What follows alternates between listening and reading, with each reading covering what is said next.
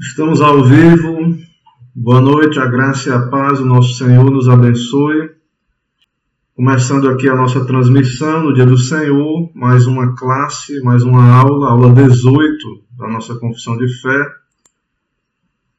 E sejam todos bem-vindos. Eu espero que os irmãos estejam tendo um excelente Dia do Senhor e que seja um momento proveitoso de aprendizado da palavra de Deus que teremos aqui. Irmãos, vamos dar uns, uns instantes aí para os nossos irmãos nos localizarem e acharem aqui a nossa transmissão, o link aqui, eu vou compartilhar aí no, no chat. O, o link eu peço que os irmãos compartilhem lá no, no WhatsApp da igreja para facilitar os nossos irmãos aí Vamos verem no chat. Poderem acessar aqui.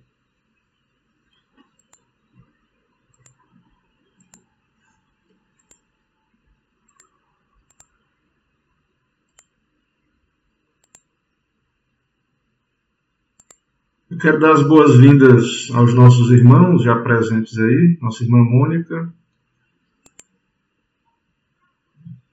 Ok. Irmã Larissa também, seja bem-vinda.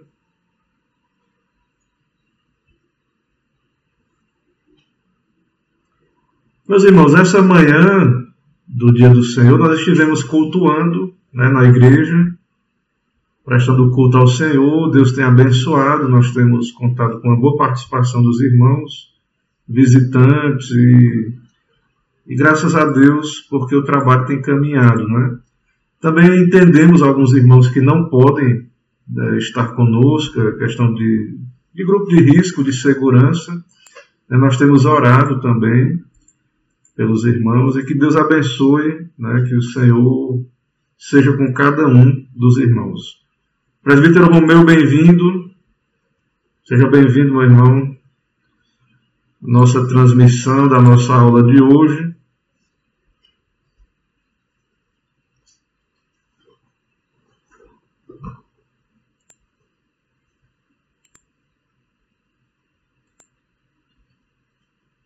Não tinha ainda aparecido no vídeo aí, estava desconfigurado, agora apareceu. Ok. Irmãos, então, vocês estão me ouvindo bem, né? Agora apareceu a imagem, eu, eu tinha. não estava configurado, mas agora eu creio que apareceu a imagem. Né?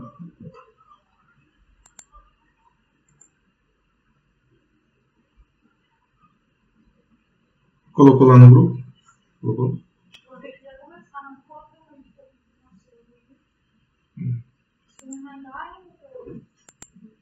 Tem como te mandar, não. Como é vou te mandar? Anotar aqui. É, ok, irmãos. É, vamos, vamos começar, né? Nossa, nossa classe. Peço que os irmãos que têm acesso aí ao Facebook, ao WhatsApp, pelo celular, possam compartilhar nosso link aí, nos ajudar.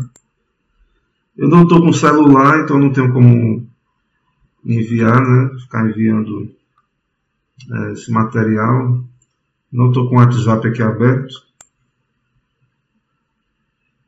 Bem-vindo aí, meu irmão Fernando, Fernando Antônio da Costa, Deus abençoe. Né? Também nosso irmão presbiteriano aí, nosso irmão Fernando. Irmãos, é, vamos orar, né? Vai chegando aí perto dos cinco minutos aí da nossa, do nosso início, né? Já são 6h35. Então vamos orar, vamos orar ao Senhor nesse momento. Senhor, nosso Deus e Pai, muito obrigado por mais um dia teu, dia do Senhor. O Senhor é bom, tua misericórdia dura para sempre sobre toda a terra, especialmente sobre os teus eleitos, sobre a tua igreja te louvamos, ó Deus, por esse dia separado para ti, pelo culto, pelo teu Espírito, a tua palavra entre nós e agora também poder aprender mais de ti, na tua palavra, também explorar a nossa doutrina bíblica, a nossa confissão de fé. Abençoa, Pai, cada irmão, abençoa o teu povo. Ó Deus, é, que seja um momento abençoado, que possamos realmente entender o teu propósito, ó Pai, para as nossas vidas. Dá-nos graça, ó Pai. Nos abençoa, fala conosco, é no nome de Jesus que oramos gratos a Ti. Amém. Meus irmãos, nós estamos estudando a Confissão de Fé de Westminster e então nós vamos prosseguir aqui na nossa classe. Né? Os irmãos fiquem à vontade para enviar suas perguntas. Eu vou expor o assunto. Nós estamos no capítulo 4 da Confissão que trata da criação, da doutrina da criação. nós já vimos a criação das coisas invisíveis, que são os anjos, né? E os demônios não são criação original, eles são os anjos que caíram. Nós já, nós já tratamos também da questão dos demônios, dos anjos caídos. E hoje nós vamos tratar da criação do mundo visível, aula 18, como os irmãos estão vendo aí. Então é, é a mesma sessão da confissão de fé, o mesmo capítulo, só que a gente tratou da, da criação invisível e hoje da criação visível. O livro que estamos usando, o material, é do pastor Paulo Anglada, esse livro que eu já citei, mas dando os créditos aí da nossa aula, do conteúdo, né, pastor Paulo Anglada, muito, uma pesquisa muito boa, os irmãos vão ver, não tem tudo do livro aí, aqui na aula, não, não, vai ter tudo do livro, mas ele, no capítulo lá no final, tem uma bibliografia, tudo isso aqui, irmãos, que nós vamos transmitir, é fruto de pesquisa séria certo? É, o, se você quiser ler o livro, ter acesso, ele tem só impresso, né? Infelizmente não tem digital, mas para quem gosta de impresso, tem para vender pela internet e é um material é, muito bem elaborado, fruto de pesquisa mesmo, de, de reflexão teológica, né? De um pastor estudioso da palavra. O capítulo 4 da Confissão de Fé da Criação, ele diz o seguinte, repetindo o que nós já lemos, mas lendo de novo, né, na aula de hoje. Ao princípio, aprove a Deus o Pai, o Filho e o Espírito Santo, para a manifestação da glória do seu eterno poder, sabedoria e bondade, criar ou fazer do nada, no espaço de seis dias, e tudo muito bom o mundo e tudo que nele há, visíveis ou invisíveis. Da doutrina da criação, a confissão de fé, ela tem a visão bem conservadora né, dos seis dias, né, não crê que ali houve intervalos entre os dias, eras geológicas. Né?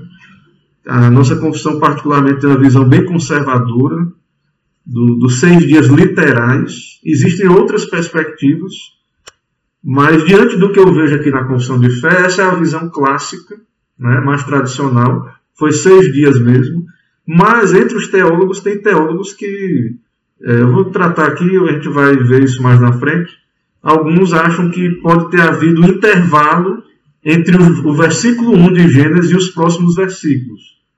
Existe uma teoria do lapso, da queda, que no princípio Deus criou o céu e a terra né, o céu angelical e a terra. Aí, quando diz que a terra estava sem forma e vazia, alguns acham que houve um intervalo de tempo, que aí houve a queda dos anjos, a, a queda, isso afetou a criação, e Deus teve que depois é, intervir de novo. Só que eu, particularmente, irmãos, eu até já estudei essa teoria, alguns reformados é, parecem concordar com ela, como o Dr. Lloyd Jones, o próprio pastor Paulo Anglada nesse livro aí. Ele parece ser simpático a essa teoria, mas lendo aqui a Confissão de Fé, é, me dá a entender que eles são de uma visão bem da, literal, dos seis dias. E eu também, particularmente, me inclino. Mas não tem problema a gente citar as outras teorias. Não tem problema, nós não temos medo de, de apresentar as outras perspectivas, né? Então nós vamos falar da, daqui nessa aula teoria da evolução, né, darwinismo, questão de Lamarck, outras questões. E isso muitas vezes na, na sala de aula, como nós vamos ver, é colocado só de modo bem simples, uma teoria. Parece que, na verdade, há ali uma, uma doutrinação, né, muitas vezes, porque há um medo de falar das outras. Né? E nós não temos medo, preocupação com isso. E vamos falar aqui tanto de uma quanto da outra, certo? Da, das várias teorias. Claro que aqui é uma aula bíblica, né? Nós vamos falar da Bíblia também e do criacionismo. Hebreus 1:2, nós esses textos nós já lemos também, mas vamos ler novamente, que embasam a isso. Não são todos os textos que embasam esse capítulo, mas eu escolhi três. Hebreus 1:2 diz: "Nesses últimos dias nos falou pelo Filho, a quem constituiu o herdeiro de todas as coisas, pelo qual também fez o universo. Então Deus fez o universo, Ele é criador. A Bíblia pressupõe isso. Ele fez, é, o Deus Trino fez, e Deus o Pai fez por meio do Filho com a operação do Espírito Santo também. Romanos 1,20 diz: Porque os atributos invisíveis de Deus, o seu eterno poder, a sua própria divindade, claramente se reconhecem desde o princípio do mundo, sendo percebido por meio das coisas que foram criadas. Então há uma criação e isso é perceptível. Os atributos do Criador, a ordem da criação, a beleza, né, a estrutura, as leis da natureza, ah, tudo isso aponta que há um Criador.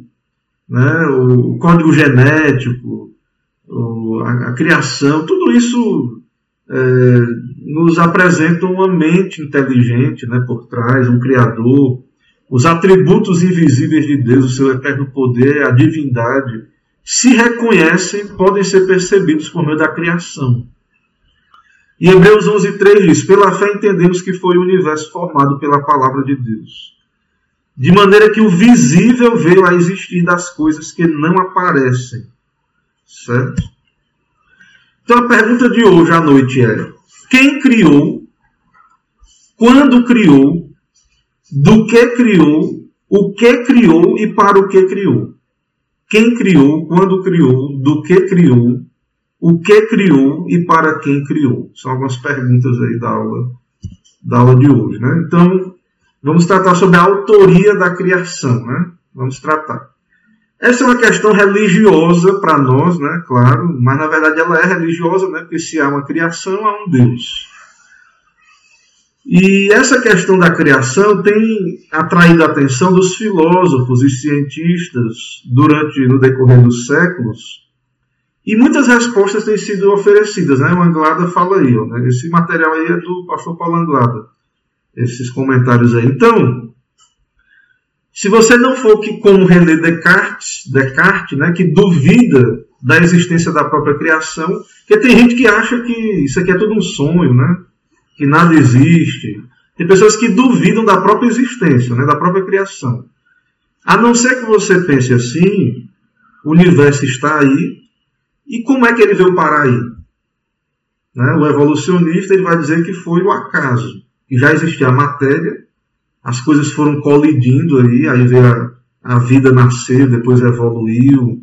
Então eles vão explicar é, por meio do caos, do caos veio a ordem. Né? O, o evolucionista ele crê que do caos ali, a natureza, sem uma ação divina, né? não há Deus para ele, só há matéria, e aí do caos veio a ordem. Mas o universo está aí. A pergunta é: como ele veio a existir? Como a matéria, né? a vida humana, como é que o ser humano veio a existir? Né? Então, essas perguntas elas são religiosas, mas, como aí está sendo dito, filósofos, né, a ciência tenta responder essas coisas também, nós vamos ver isso. Certo? Oh, aqui eu vou tratar, e, né, citando aí o pastor Paulo Grado, algumas cosmovisões sobre a criação. Então, se você não estudou cosmovisão, aqui é algumas cosmovisões, como elas explicam a criação, certo? E é um assunto depois interessante também para ser abordado, que é a cosmovisão. Mas vamos ver que algumas cosmovisões. O dualismo, né, a cosmovisão dualista, crê na, na coexistência de dois princípios eternos, Deus e a matéria. Então, para o, o dualista, Deus é eterno, ele existe, e a matéria também é eterna. Filósofos como Platão e Aristóteles criam na existência eterna de Deus, mas criam também na existência eterna da matéria para nós, né, nós vamos ver mais na frente, o criacionistas, só Deus existia eternamente. A matéria é criada depois. Mas para o dualista, não. Para Platão, Deus não criou do nada o universo. Ele modelou a partir da matéria pré-existente. Então a matéria já existia. Deus, só, Deus não criou, ele modelou a, a criação. Dando forma visível às suas ideias infinitamente eternas e perfeitas. Para Aristóteles, o universo é uma criação eterna de Deus. Então, é, sempre existiu uma criação eterna. Né? Para Aristóteles, o universo sempre existiu. É uma criação, mas é uma criação eterna. Para a filosofia gnóstica, o universo visível emerge da matéria autoexistente intrinsecamente mal. Então, para o gnosticismo, que era uma heresia, né, uma filosofia herética do, do, dos primeiros séculos da, da, do cristianismo, o, o universo visível, aquilo que a gente toca, veio da matéria que é má. A matéria é má. Para o gnóstico, o que é físico é mal. E as almas, o que é espiritual é bom, vem de Deus. Então, para o gnóstico, há um dualismo aí entre a matéria é má e o espiritual é bom. É por isso que para o gnóstico, a morte é interessante para eles. Para eles, o corpo é algo a ser desprezado. A morte para o gnóstico é a libertação da alma desse corpo que é mau, que é uma prisão. Né? E para nós cristãos, não. O corpo ele é bom, ele está mal por causa da queda, do pecado. E Deus vai redimir o corpo. Né? O corpo não é mal em si mesmo, ele é, faz parte da nossa constituição e tudo mais. Então, é, existe essa visão aí que diz que o universo material é mal por natureza. Né? Então, existe essa perspectiva. O panteísmo ensina que o universo é apenas uma emanação eterna de Deus para os panteístas, Deus é o ser absoluto e todas as coisas visíveis e invisíveis não passam de modos transientes ou manifestações transitórias de Deus. Então Deus está em todo lugar, o universo é uma emanação de Deus. Ele está dentro de tudo, ele é que é, Deus está em tudo. Né? Ele é tudo. Essa é a visão panteísta. Né? Deus não é separado da criação. Mas a criação é, é uma emanação de Deus, é uma manifestação de Deus. Então Deus está em você, está em todo lugar, está num pedaço de pau, de pedra. Deus é onipresente, né? mas ele não se confunde com essas coisas. Deus ele não se confunde. Essas coisas são criaturas, são criadas. Ele está em todo lugar, mas ele não é essas coisas. Ele sustenta estas coisas né, pela palavra do seu poder, mas ele é separado, há um sentido em que ele é separado da sua criação. O materialismo explica a existência do universo apenas pela existência eterna da matéria. O materialismo não crê em Deus, em alma e espírito. O evolucionismo ele vai se encaixar dentro dessa visão. O materialismo explica o universo apenas existir a matéria. No princípio era a matéria. E a matéria era Deus. E tudo veio da matéria, do caos, da matéria entregue a ela mesma. Os materialistas não veem necessidade de um Deus criador para explicar a existência do universo. Então a ciência ela, é, ela não é neutra. Nós vamos ver aqui mais à frente um pouco a questão do evolucionismo. Eu quero que você entenda que há uma cosmovisão por trás da, dos cientistas. E existem cientistas cristãos que creem na criação, alguns que creem no Deus Criador e não são cristãos, também existe isso né, o design inteligente. E existe o, que, o cientista ateu, materialista, ele não crê em Deus. Ele crê que ele, ele tem uma fé religiosa, né, embora ele não admita, uma fé ali na, na ciência, na, no materialismo. E aí eles vão dizer que não precisa de um Deus para isso aqui ser o que é, a ordem, a beleza, né, a estrutura. A vida, irmãos, ela tem condições muito específicas para acontecer o sol, né, todo dia ali, o oxigênio, tem uma série de fatores que, se não existissem, não era possível a vida. E essas pessoas atribuem, né, os materialistas, isso não a Deus, mas ao acaso. Então, a grande maioria dos que creem na evolução crê que a matéria tem capacidade de evoluir de uma forma primitiva para formas mais desenvolvidas de vida, por seleção natural, ou por mutações genéticas, sendo o homem o ápice da evolução.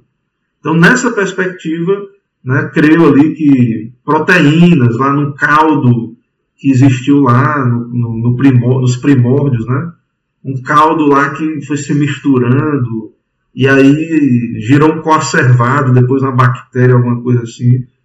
E isso sem intervenção nenhuma inteligente. Certo? E hoje o pessoal tenta reproduzir isso e não consegue. Criaram uma máquina da vida aí que já é, um, é contra a evolução, né? Porque o homem inteligente criou uma máquina para tentar criar um bicho desse aí, uma bactéria dessa aí. E o que tem sido provado é que o homem não consegue criar vida nenhuma. O homem não conseguiu ainda criar, provar que é possível criar vida. Não foi provado isso ainda. Que você pode ali né, é, criar com uma mente inteligente operando as máquinas. Quanto mais o caos, quanto mais o acaso. Então, é, para nós, né, é uma posição estranha, mas essa é a posição, certo? Que, que do nada ali a matéria, a vida veio de uma explosão. Né, do Big Bang, depois, não sei como, né, é, o universo, né, o Big Bang explodiu, aí se espalhou as galáxias, né, os universos ali, surge um planeta especial, do nada surgiu o planeta Terra, com oxigênio, com condições de ter vida. Não era como é hoje a Terra, né, milhões de anos atrás, mas aí funcionou e foi evoluindo e chegou onde está hoje. Né? Isso, para eles, diz que isso é provado cientificamente. Então, é, a gente quer saber, a gente quer, se está provado nos monstros, a gente quer ver as provas. O teísmo, que é uma cosmovisão também, representa a resposta bíblica para a existência do universo.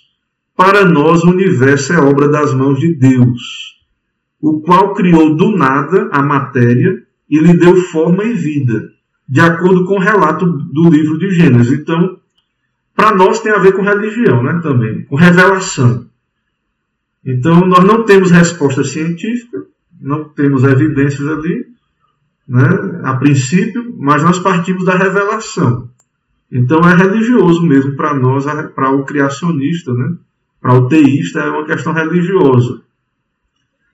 Embora os teístas possam discordar quanto à interpretação do relato bíblico da criação, nem todo teísta concorda com seis dias literais, certo? Então, assim, entre os teístas, entre os cristãos, tem posições que variam, né? pensamentos que variam. Então, mesmo que nem todos concordem como é que deve ser interpretado o Gênesis, lá, todos atribuem ao Deus Criador revelado nas Escrituras a inteligência manifesta na obra criada. Ainda que haja disputa de como é que foi, como é que interpreta, mas todos creem que Deus estava ali, operando, que a, inteligência de Deus estava ali por trás do processo criativo, né, criador. Certo? Antes de entrar nesse ponto aqui, teologia e ciência, eu quero ver como é que está aqui a transmissão e ver se tem alguma pergunta aí dos irmãos. Vamos ver aí. Boa noite aí, irmãos. Irmão Marcos, irmã Zuleide, irmã Josi, boa noite, graças a paz, irmã Carla. Clebson, bem-vindo, irmã Erlaine, graça e paz, irmã Luísa, graça e paz. Então, nada de perguntas ainda, vamos seguindo, bem-vindos aí, irmãos. Vamos seguindo aí a nossa exposição. Teologia e ciência, né? Vamos ver. Do ponto de vista bíblico, ambas estudam a revelação divina. A teologia estuda a revelação especial, as escrituras. A ciência estuda a revelação natural, a criação. Visto que tanto as escrituras como a criação são obras de Deus, não pode haver incoerência entre elas. Então, irmãos, de modo ideal, certo? A Bíblia e a criação são livros de Deus. A Bíblia é a revelação especial na história, né? História do povo de Deus. E a criação é de Deus, ela é a criação de Deus, nós cremos nisso. Então, no mundo ideal, de conhecimento ideal, Bíblia, é, religião e ciência não se opõem. Mas nós somos seres limitados, caídos. Nosso conhecimento é limitado, certo? E nós temos que ter humildade né, para poder é, reconhecer isso. Então, ambas, né, tanto a, a Bíblia quanto a criação, revelam, proclamam o poder, a sabedoria e a glória de Deus. Então, qualquer inconsistência entre o que a Bíblia diz e o que a ciência encontra, certo? É, o erro vai estar em quem? Nós temos que ter humildade para dizer, não, pode ser que a gente esteja errado. A ciência tem que dizer, não, pode ser que a gente errou. A teologia, nós que estudamos a Bíblia, podemos estar errados. Então, nós temos que ter essa humildade, certo? Então, nem toda interpretação bíblica é correta. A interpretação ela tem uma história, né? A interpretação ela pode é, mudar, variar. A Bíblia é a mesma, mas a interpretação pode sofrer alguma, algum processo de transformação. Mas a ciência também tem que reconhecer isso, que ela pode errar na sua interpretação dos fenômenos da natureza, nas suas formulações científicas. Certo? Então, a história da ciência e a história da teologia mostra que a ciência não é inerrante nem a teologia. Agora, a Bíblia para nós é inerrante. A Bíblia é inerrante. Nós cremos que a Bíblia é a palavra de Deus. Mas a ciência e a teologia, é, ambas são. É, a gente pode errar, porque é, é gente fazendo. É gente que está fazendo ciência. O cientista, quando ele veste aquela roupa de cientista, aquela roupinha branca, ele não deixa de ser pecador, não, irmão. O cientista, quando ele estuda 10, 20 anos de ciência, ele não, ele não deixou de ser filho de Adão, não, pecador, não. O teólogo também, o pastor também, ele é pecador, ele, ele pode errar. Só a Bíblia, né, para nós, é inerrante, é infalível. Mas nós cremos que essa, essa dicotomia, né, essa, essa briga, não é necessariamente no mundo ideal, não, não vai existir. Então há um momento que vai haver uma reconciliação né, total né, entre a fé e a ciência. Especialmente, né, claro, quando tivermos o conhecimento perfeito. Então eu creio que só vai ser perfeito quando Cristo voltar mas, enquanto isso, nós temos que reconhecer, né, ter humildade, reconhecer essas questões. Então, questões científicas. Apesar da revelação bíblica e da criação terem o mesmo autor divino, cientistas modernos têm contestado a revelação bíblica sobre a criação do universo, da terra e do homem. Então, na história humana, o criacionismo sempre foi a maioria, o criacionismo. Certo? Se você olhar a história da, da humanidade, sempre a resposta para por que, é que estamos aqui, o mundo, como é que veio de onde, sempre era o, teísmo, o criacionismo, o teísmo. Deus criou. Tem um Deus criador. Mas, a partir do século XIX, o criacionismo bíblico tem sido substituído pela teoria da evolução, a qual tem sido ensinada nas escolas como fato científico. Então, a, o evolucionismo ele é ensinado como um fato científico. E o que é que nós temos a dizer? Será que a gente tem que, como cristãos, crentes na Bíblia, pedir perdão? Né? Não. É, a partir do século XIX, a ciência surgiu, a gente teve errado, sempre foi errado, o mundo todo errou, né? e agora a gente sabe que a gente é evolução, a gente veio da evolução, e pronto, e resolve o problema com isso, fazendo isso. Meus irmãos, nós, nós é, temos uma revelação bíblica, né? E cremos nas Escrituras. E, mas para o mundo hoje, cada vez mais as pessoas têm fé na ciência. Os jovens, muitos deles, vão dizer o seguinte para você: não, eu tenho fé na ciência.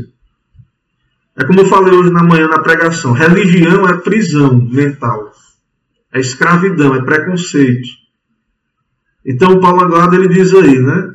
É, Para essas pessoas, né, será que não estamos nos apegando cega e desesperadamente a uma cosmologia antiga, um mito ultrapassado por fatos científicos?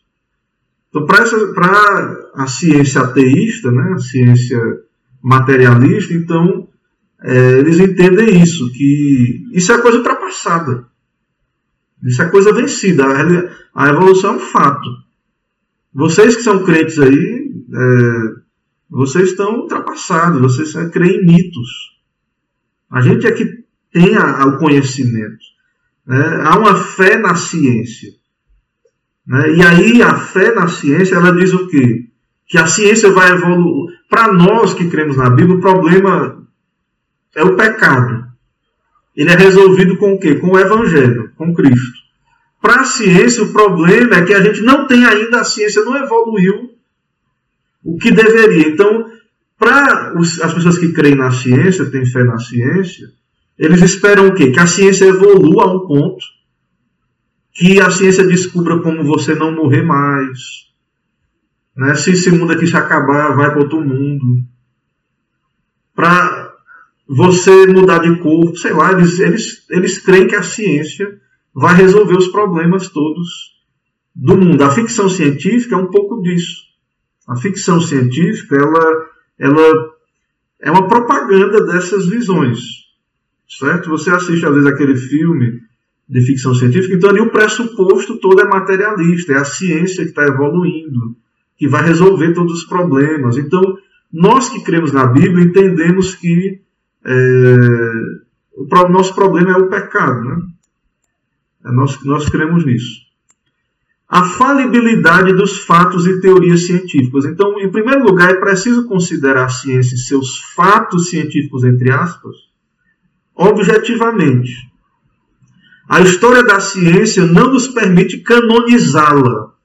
Irmãos, a ciência, isso até é anticientífico, porque a ciência trabalha com teorias, com especulações. O cientista, antes dele ir para o laboratório, ele especula, ele faz uma teoria e ele vai tentar provar. Mas se ele vê que não tem base na, no experimento, ele, ele pode mudar a teoria dele. Certo?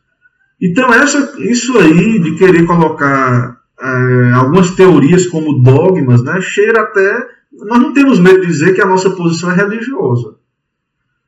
Mas é, algumas pessoas, sem perceber, né, elas, elas aderem à questão científica como uma religião, de modo religioso. Né? Eles canonizam a, a ciência. A Bíblia né, se torna a Bíblia deles ela não pode, né, a, a, ciência não pode reivindicar infalibilidade ou inerrância, até porque não é o propósito da ciência. Se a ciência disser que ela é inerrante, infalível, ela mata a si mesma, porque a ciência ela tem que, tem que especular, ela tem que duvidar. A ciência ela tem que se superar a cada momento. Ela tem que evoluir a ciência. Então, não tem como você pensar cientificamente já se você já não é. Está tudo resolvido já, e é fato aí, coisas que não são, né? principalmente coisas que não têm é, comprovação. Então, vários fatos, entre aspas, e teorias científicas têm se demonstrado falsos. Então, não é sábio né, você ter uma fé cega na ciência. Ok, vamos ver aí mais uma vez como é que está aí a nossa, nossa transmissão antes de entrar aí no próximo ponto. Vamos ver aí, graça e paz. Irmão Nilson Deon, boa noite, graça e paz. Né? Então tá tudo bem, tá? A transmissão está transcorrendo bem. Vamos seguindo aí. Irmãos, a teoria da evolução. Né? É, Anglada, ele diz aí, é, é preciso reconhecer que a evolução está longe de ser um fato científico comprovado, apesar de ser ensinada como tal. Veja a guerra, né? De, veja que a gente vive. Quando a criança ela vai para a escola, ela aprende ali de modo. uma teoria só, né? Mas o mundo real não é assim. Né? Ah, existem conflitos de ideias, de, de teorias. O problema é que as pessoas elas é, já tornaram absolutas né, algumas teorias e a, e a evolução hoje é, é, é, tratada dessa maneira. trata-se apenas de uma teoria. A evolução, a evolucionismo é uma teoria. Como foi que as espécies evoluíram? Né? É uma pergunta. Como foi que evoluíram? Como foi que formas de vida simples unicelulares evoluíram até alcançar a forma extremamente complexa do ser humano? Como é que foi que isso aconteceu? Como atribuir ao acaso uma façanha que o próprio homem moderno, com toda a sua inteligência e sabedoria acumulada ao longo dos séculos e lançando mão de toda a tecnologia, com a intenção deliberada de alcançar esse objetivo, a criação da mais simples forma de vida nunca conseguiu. Né? Então, a evolução é uma teoria, né? e isso não foi provado em laboratório. Prove em laboratório, meu amigo, prove. Prove em laboratório, cadê a prova? Mostre lá no laboratório, faça uma célula de vida. Prove que você tem esse, essa, esse conhecimento, né, esse poder de criar. O pessoal está tentando aí mexer no código genético, eles estão mexendo no que já existe. Cruzar macaco com, com porco, cruzar o ser humano com não sei o quê, os híbridos, né? Eles estão tentando mexer naquilo que Deus já criou naquilo que já existe. Mas a questão é: crie uma célula. Crie uma célula no laboratório. Além disso, porque somente o homem, nesse processo evolutivo, tornou-se uma criatura completamente distinta das demais formas de vida. Porque só o homem tem razão, noção de moral e tendência religiosa. Essas e muitas outras questões estão longe de ser respondidas satisfatoriamente pela teoria da evolução. Então, é, não responde tudo. O evolucionismo não responde todas as perguntas, né? não é absoluto. É uma teoria. Né? Darwin explicou o processo evolutivo através da teoria da seleção natural. Trata-se da sobrevivência dos mais capazes, segundo a qual cada geração transmite às gerações seguintes pequenas modificações, gerando novas subespécies. Então, para Darwin, né, o, o, as espécies ali, por exemplo, uma borboleta branca. Temos borboletas brancas e borboletas escuras, pretas. E a casca da árvore é marrom. A borboleta branca vai ser uma presa fácil. Todo predador vai comer ela, engolir ela. Então, naquele ambiente, vai se priorizar as borboletas escuras, elas vão se reproduzir mais, e essa característica vai permanecer e vai haver uma adaptação. E isso vai sendo transmitido, né? o bico dos pássaros, certo? O bico dos pássaros, coisa desse tipo.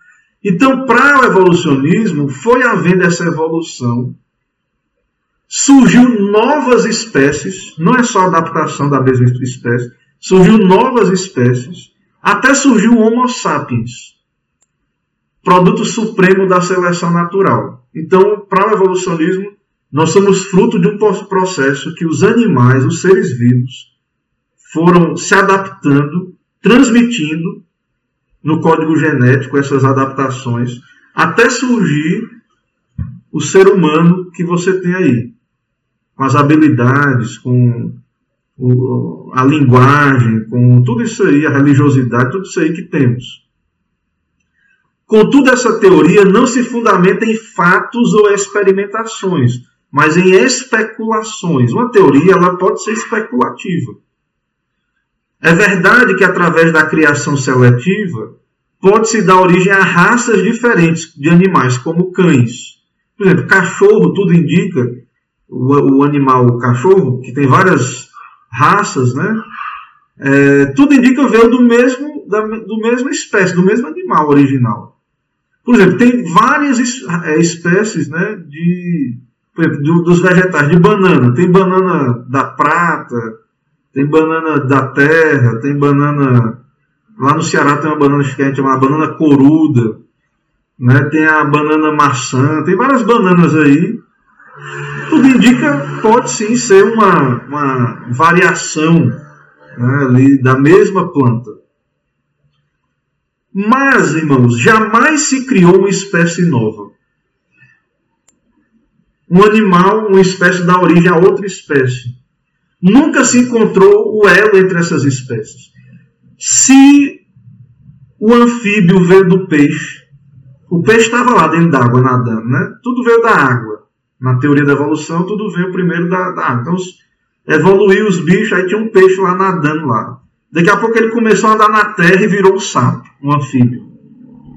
Cadê esse animal que é o hélio? Dizem né, que o ser humano, o Homo sapiens, tem o homem de Neandertal, o homem não sei das quantas, o homem que tinha a cabeça lá, um das cavernas. Cadê? Eles pegam umas ossadas aí, mas não é consistente essas provas. Certo? É, é fraca a evidência. Mas tem que ter esse, esse animal que não era nem macaco nem homem. Para você provar a evolução, você tem que ter essa espécie que estava no meio do caminho. Ele não, não era macaco e não era homem ainda.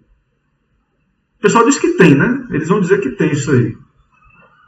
Mas é fraca a evidência. Existe uma barreira natural além da qual nem mesmo a seleção inteligente pode ultrapassar.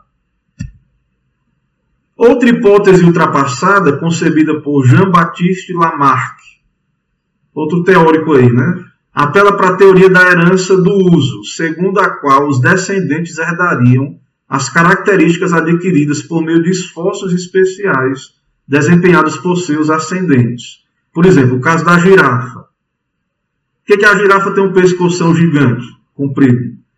A teoria de Lamarck diz que as girafas não tinham pescoção gigante, mas aí tinha que comer lá no topo da árvore. E aí as que conseguiam comer foram esticando seus pescoços para poder comer lá no topo da árvore. E isso foi sendo transmitido até que só ficou girafa pescoçuda. Mas nesse mesmo ambiente que tem a girafa pescoçuda, tem vários outros animais que o pescoço é pequeno e está vivo lá, não morreu. Como explicar animais de pescoço pequeno né, que animais de pescoço pequeno tenham sobrevivido no mesmo habitat das girafas. Né? Onde estão? Onde está uma girafa com pescoço médio? Cadê o fóssil? Cadê a evidência fóssil de uma girafa com pescoço pequeno? Né? Onde estão tá essas provas, essas evidências? Né? O que a genética ensina é que os caracteres adquiridos não são hereditários, pois cada espécie tem seu código genético pré-estabelecido, os quais não podem ser alterados simplesmente pelo uso. Então, peixe tem código genético de peixe, sapo tem código genético de sapo, passarinho tem código genético de passarinho, ser humano de ser humano, não tem evidência de que esse código genético né, é, ele foi transmitido entre espécies. Não tem prova disso aí. Irmãos, aqui é, Anglada ele cita três cientistas, não são crentes, não são cristãos, três cientistas que, para você ver, porque parece que a, a evolução é uma unanimidade científica. Você vê que a educação ela, ela já fala como se fosse comprovado a evolução, não é uma teoria, é fato. É, e eles não mostram o contraponto. Existem cientistas que não são cristãos que questionam a evolução também. Por que, é que se apresenta só uma, uma, né, uma perspectiva? Então vamos ver três testemunhos aí é, de cientistas, né? É, antes de entrar nos três, aí, três citações, ele diz aí: Não é sem razão, portanto, que nos meios científicos mais especializados cresce nas últimas décadas a decepção com a teoria da evolução. Você não vai ouvir isso na, nas escolas, né? Que tem no meu próprio meio científico, tem cientistas que não são cristãos, mas que começam a ver que é fraca a teoria. Começa a ver que há debilidades, não há é, plena comprovação. Eis alguns exemplos extraídos dos escritos de alguns cientistas. Isso tem lá no livro, as referências, é o que eu falei. Isso aqui é fruto de pesquisa. E você pode também empreender esse tipo de pesquisa. Agora, se você depender só de ouvir o que os outros estão dizendo, então não fique só com o que eu estou dizendo aqui, pesquise. As causas funda... aí é a primeira citação. As causas fundamentais da evolução em grande escala, conforme tem ocorrido através de eras geológicas, na formação dos grandes grupos de animais e plantas, ainda não podem ser descritas ou explicadas. Então o cientista está dizendo né, que depois de tanto tempo dessa teoria, já está aí, que as causas, né, é, como é que isso aconteceu no decorrer das eras geológicas, né? como é que esses animais se formaram, isso não pode ainda ser descrito ou explicado ainda pormenorizadamente. Né? Outro cientista, Altin H. Clarke, refere-se. Olha, agora ele vai falar dos elos, elos né? Dos elos da cadeia evolutiva aí. Ele refere-se à inteira falta de intermediários entre os principais grupos de animais. Se estivermos dispostos a aceitar os fatos, teríamos de crer que nunca existiram tais intermediários. A Bíblia diz que Deus criou cada espécie separada, tudo pronto. Você pesquisa a evidência fóssil e vê a mesma coisa que a Bíblia diz. O que, é que a Bíblia diz? Que Deus criou cada espécie separada. Cada espécie. E todo mundo. Cada um no seu lugarzinho. O que, é que a evolução diz? Não, todo mundo veio de uma só. Todo mundo veio do, do mesmo lugar, da mesma bactéria. Aí, aí nós perguntamos: cadê a prova? Cadê os elos? Não tem nenhum. Não tem nenhum elo. Tá bom que não tenha de todos. Mas não tem nenhum elo desses animais todos aí, das espécies todas. Você não acha um, um elo entre uma espécie e outra, numa, numa variação. Um bicho que não era nem peixe, nem, nem anfíbio. Um bicho que não era uma coisa nem outra, um elo nenhum. Então, um cientista tá, está dizendo que não tem. Ou seja, o cara não é crente, o cara não sei se é ateu, mas não é crente, não crê na Bíblia, ele é um estudioso, ele vai no laboratório, ele pesquisa, ele estuda, ele, ele vai atrás desse, de, desse elo na cadeia evolutiva, ele não encontra. E o cara, ele, ele era evolucionista, mas ele olha lá e não encontra. G.G. Simpson, outro cientista da área, concluiu que todas, a, todas as 32 ordens de mamíferos apareceram subitamente na história da paleontologia. Você pega lá as camadas que eles dizem que são milhões de anos, as camadas lá de, né, que tem lá nas rochas, né? Tem aquelas rochas que você acha os fósseis, aí eles dizem que cada camada é milhões de anos. Tem lá os animais em cada camada que foram surgindo.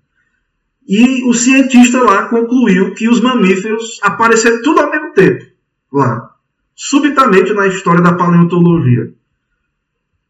Ele diz: os membros de cada ordem já têm os seus característicos básicos ordinais desde seu exemplar conhecido como mais primitivo, e em nenhum caso se conhece uma sequência quase contínua de uma ordem até a outra. Então já achou tudo como a Bíblia diz que é. Deus criou cada um segundo a sua espécie. Então a Bíblia diz: eu vou no laboratório, o que é que eu encontro lá? que todo mundo foi lá, já surgiu do seu jeito lá, com a sua característica. Não há transição, variação. Né? Eu vi, você vê na internet, eles tentam cruzar animais, né? fazer mistura. Não funciona isso. Cada um lá na sua espécie. Eles tentam cruzar leão com tigre, até que são, mesmo, são felinos, né? mas fica estéreo. Tem uma série de de tentativas aí, mas você vê que o ser humano não consegue mexer nessas questões. Agora vejam, nós somos crentes, né? Nós cremos na Bíblia. Nós cremos, é, temos uma visão religiosa. Só que a gente estuda a criação também. A gente pode estudar a criação. Você pode ir para o laboratório pesquisar. Não é pecado, você pode ir lá. Mas nós não escondemos que nós temos uma cosmovisão que crê em Deus, que crê na Bíblia. Agora, o ônus da prova, quem tem que provar alguma coisa, não é nós não que somos criacionistas, é o evolucionista. Não é ele que está dizendo que teve evolução. Nós estamos dizendo que, que Deus criou, que cremos que Deus criou do nada. Não tem elo, elo entre um e outro. Deus criou. A nossa explicação não requer prova material. Nós atribuímos a criação a um Deus soberano, todo-poderoso e espiritual. Nós dizemos que Deus criou, então não tem, a gente não tem prova. Nós, é pela fé, nós cremos que Deus criou. Agora, quem crê que teve a evolução, prove. Nós não reivindicamos poder provar cientificamente a revelação bíblica. Nós não estamos dizendo que vamos provar, porque é criação do nada, não tem vestígio, né? Pelo contrário, reconhecemos a necessidade de fé. Admitimos plenamente as intervenções sobrenaturais e, consequentemente, inexplicáveis de Deus na criação. Além do mais, o criacionismo é, se quisermos assim chamar, uma hipótese anterior e amplamente conhecida. Então, o mundo todo, a vida toda, foi criacionista. Aí no século XIX surgiu o evolucionismo. Quem tem que provar é quem veio depois. Não é a gente que tem que provar, não. O evolucionista é que tem que provar.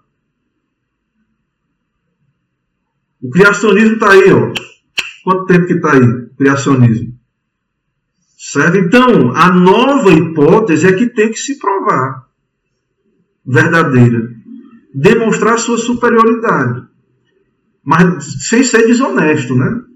Sem se aproveitar né, de, e mostrar as evidências todas, dialogar, não ficar que nem uma pregação religiosa, a gente prega, a gente prega religiosamente, a gente não esconde isso.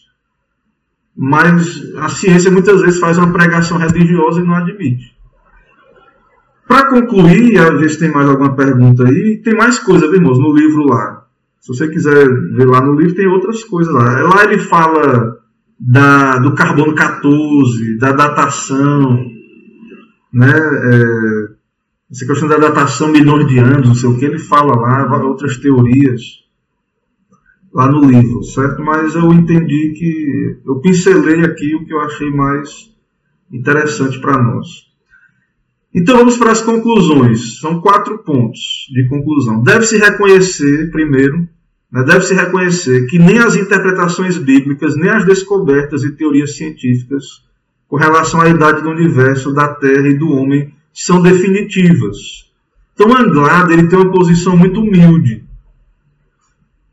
porque é, ele não é igual, eu creio que a confissão é seis dias, mas ele Anglada no livro, você, se você for ler, você vai ver que ele crê que pode ter havido uma teoria da, do lapso entre Gênesis 1 e 2. E que pode ter havido milhões de anos ali. Ele tem. Não é que ele bate o martelo, ele tem humildade de dizer que pode ser assim. Né? Eu sou mais literalista, eu creio que foi seis dias mesmo. Mas ele é um pastor reformado e há outros como ele a respeito. Então ele vai dizer que a gente deve ter humildade com relação a essas questões, né? tanto cientistas quanto é, pessoas religiosas. Há considerável incerteza científica e teológica acerca dessas questões. Faltam-nos informações, bem como uma melhor compreensão das informações que dispomos, tanto no livro da revelação especial quanto no livro da, da revelação natural. Então, a, a, a, a, posição de Anglada aí, né, uma conclusão que a gente pode aplicar, que eu acho interessante, embora eu não concorde em tudo com ele, no livro né, e na, nas posições dele, mas respeito, mas eu acho interessante a posição da humildade, de ambos os lados, de, de caminhar mais uma milha, de investigar mais. Porque se você fecha assunto, você bate o martelo, né? Isso não é uma posição sábia, nem para um lado nem para o outro. Então, é claro que a Bíblia, né, ela é a palavra de Deus, ela, ela não passa, né, não passará. Céus e terra passarão, mas a palavra do Senhor não passará. Mas a nossa nosso entendimento dela pode ser mais esclarecido quando Cristo voltar, coisa do tipo. Então a gente fica aí com a humildade né, de poder ter paciência também em algumas questões. O outro lado também deveria fazer isso. Em segundo lugar, muito mais do que vemos está incluído na obra da criação. Ela inclui coisas visíveis e invisíveis. É interessante observar que nas últimas décadas os cientistas têm admitido que apenas uma pequena porção da massa do universo é visível. Estaria essa observação relacionada ao mundo invisível? Não sabemos. Então, tem que ter humildade, porque o próprio cientista vai dizer que o universo, eles não conseguem medir o universo. Tem coisa que, que a ciência não chega. O, você vira o telescópio lá, ele tem um limite. Né? Você manda a sonda lá, não sei para onde, no universo, não vê tudo. Né? Então, é, tem muito mais coisa. A gente tem que admitir que a gente não sabe, não tem resposta para tudo. Tem coisa que a gente não sabe. Não tendo encontrado respostas satisfatórias para explicar a existência do universo, recentemente alguns cientistas têm sido forçados a reconsiderar a hipótese divina para a criação do universo. Então, irmãos, não existe só cientista ateu, materialista, evolucionista. Não existe. Não caia nessa conversa. Existem cientistas que estão estudando a criação, tem nada a ver com Bíblia a princípio, estudando a criação, eles começam a assumir que tem que ter um Criador. Né? É, que, mesmo que eles não se tornem crentes na, na Bíblia, mas tem que haver um Criador. A teoria chamada do design inteligente. Estude isso, pesquise na internet, você vai achar muita coisa. E a quarta, quarto ponto da conclusão, último, finalmente uma palavra sobre o propósito da obra da criação. Né? É, há duas respostas para esse propósito. O humanismo encontra no homem o propósito da criação. O homem é o centro. Para os humanistas, o propósito do universo é o bem-estar e a felicidade material, social e psicológica do homem. A fé reformada, diferentemente, encontra o próprio, o próprio Deus, no próprio Deus, o propósito da obra da criação, o louvor da sua glória. Os céus, a terra e tudo o que neles há foram criados para a glória do ser e dos atributos de Deus. Então, irmãos, é, não é tudo, né? Tem muita coisa que poderia ser dita, mas eu concluo aqui para ver se tem alguma pergunta, dúvidas dos irmãos aí. 57 minutos já, tem um tempo bom. Vamos ver aqui, os irmãos certamente têm alguma interação interessante aqui. Vamos ver alguma pergunta aí. Irmã Elda está dizendo aí, verdade, até os próprios alunos nem sempre aceitam a teoria da evolução. Até a criança, a criança ela é estranha, né? Só que aquilo ali é repetido tanto, mas a criança ela chega na sala de aula, e não são quantos anos de escola, né? Repetindo isso aí. E só uma visão, só uma perspectiva. Chega na universidade de novo né? E, e, não há o contraponto. Mas você percebe que tem que ter tanta fé para acreditar que até uma criança ela estranha algumas proposições da evolução. A criança é cheia de perguntas, né? mas como é? Ela, não, mas foi assim pronto. E tem criança que retruca mesmo, não aceita, né? e tem dificuldade mesmo. Aí depois, com o tempo, se acostuma. Repete tanto, repete tanto que vai se acostumando e para poder tirar a nota, né? Para tirar o 10 lá, tem que, tem que concordar, né? Então acaba que com o tempo você tem, tem que aceitar, porque senão é, a resposta é errada, né? Se você não concordar ali. E aí você perde ali a sua, a sua notazinha ali. E a gente entende, né? Infelizmente é o sistema educacional. Claro que seria bom se esse sistema pudesse crescer, amadurecer nesse ponto aí de abrir para outras perspectivas.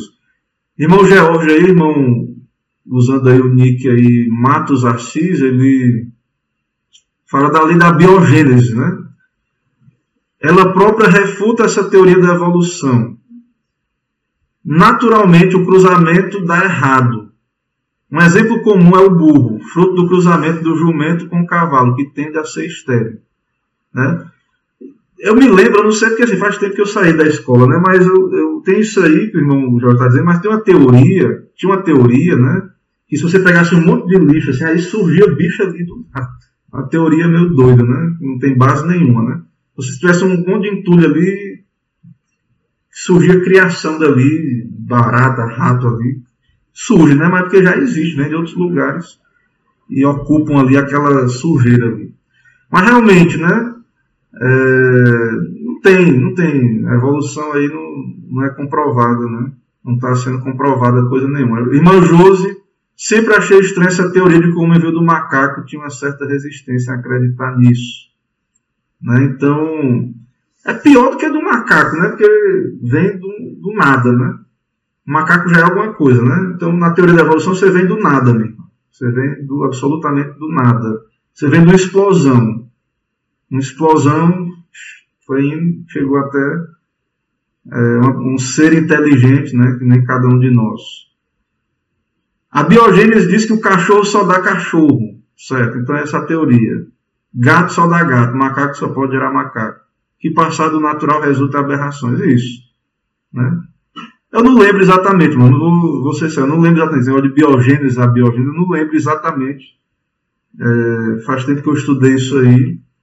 Eu não lembro exatamente como é, mas é, isso aí é fato, né? Não há mudança de espécies. Isso não está acontecendo. E isso é visto na, na natureza. Meus irmãos, é, não teve mais outras intervenções aí nem perguntas. É, existe um link aí, quem está nos acompanhando, eu coloquei um link aí, também está no nosso perfil da nossa página. É, nos siga nas redes sociais, você que está nos ouvindo aí. Nós temos canal no YouTube, nós temos aqui uma página no Facebook, um perfil. Nós, nós estamos é, via podcast no Spotify, Deezer, outras plataformas. Né, nós, nós, estamos aí. Você colocar no Google IPB Alagoinhas, você vai encontrar muito das nossas páginas material, mas nós temos aí um link, né, o link aí com os nossos links, né? Então, se você perceber aí na transmissão, você vai encontrar um lugar aí com os nossos links. Então, Deus abençoe cada irmão, Deus dê uma semana de paz para todos. Né? Vamos ficar firmes aqui no nosso estudo da confissão de fé, né? vamos prosseguir né? e também nos nossos trabalhos aí presenciais, né? o culto público. Quinta-feira temos o estudo do culto, né? quinta-feira, 18h30. Então sigamos juntos aí. Deus abençoe, né? encerra a transmissão e até uma próxima oportunidade.